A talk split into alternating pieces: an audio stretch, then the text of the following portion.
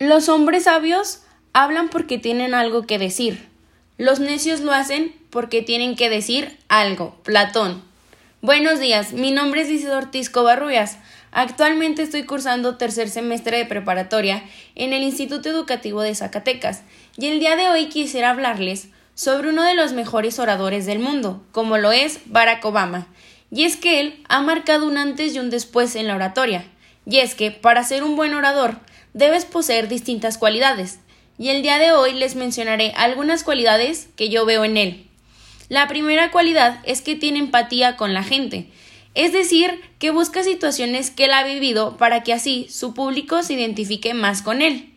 Otra es que busca palabras claves es decir, en el momento exacto sabe qué decir y así capta más la atención de su público. La tercera es que tiene un muy buen lenguaje corporal, tiene dinamismo, es decir, que no está solo parado en un lugar. Otra es que es sencillo, humilde, honesto, pero sobre todo tiene mucha seguridad en lo que va a hablar. La quinta es que transmite mensajes a través de los valores. Y una que es muy importante, o por lo menos para mí es la que más le resalto, es que siempre trata de interactuar con el público.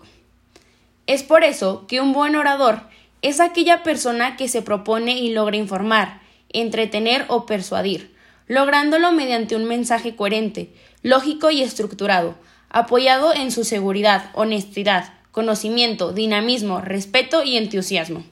Muchísimas gracias por su atención.